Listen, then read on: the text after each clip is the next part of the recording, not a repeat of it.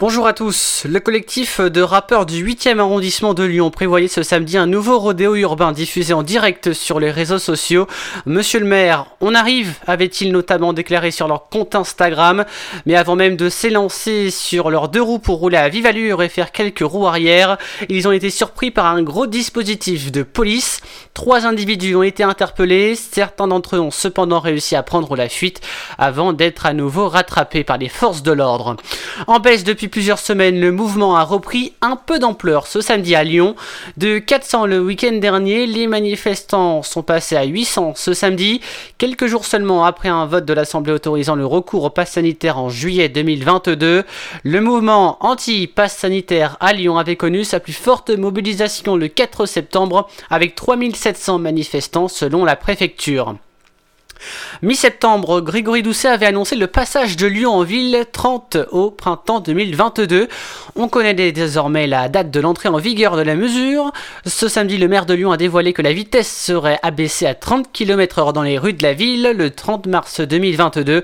Maintenant que la date est arrêtée, reste à savoir quels axes et rues de la ville seront concernés par cette mesure qui doit permettre de faire passer l'essentiel des voiries. La totalité ou presque sera à 30 km/h, sauf certains axes très circulants qui resteront à 50, comme le précisait Grégory Doucet, le maire de Lyon au micro euh, au mois pardon, de septembre. La police d'Aix-les-Bains a lancé un appel à témoins après la disparition d'une jeune de 20 ans. Sa famille n'a plus de nouvelles d'elle depuis le mardi dernier, 19 octobre alors que son téléphone était euh, borné pour la dernière fois à Lyon.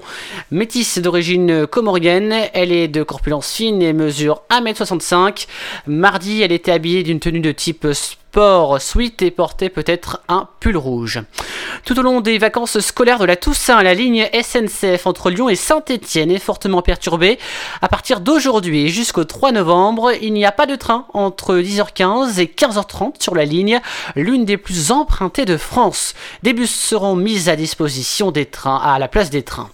Euh, absent depuis 6 ans de la scène musicale, le chanteur belge Stromae a fait un retour fracassant il y a quelques jours avec son nouveau titre Santé disponible en écoute sur Lyon Info Radio.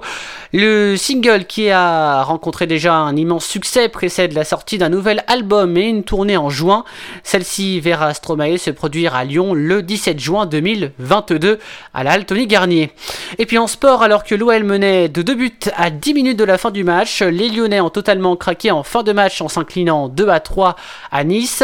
Trop nerveux en fin de match, les joueurs de Peter Bosch perdent 3 points face à une formation niçoise qui n'a pourtant rien montré durant 80 minutes dans cette partie. Une défaite euh, qui risque de faire mal aux têtes lyonnaises à 3 jours de la réception de l'an pour l'Olympique lyonnais. Donc. Et puis on parle rugby, le loup qui tombe à nouveau face au stade français. Les hommes de Pierre Migoni avaient pourtant pris le dessus en début de rencontre. Les joueurs ne furent pas aidés par des Parisiens très habiles dans leurs gestes. Le loup tombe à la quatrième place du classement provisoire en attendant les matchs du Racing et de Castres.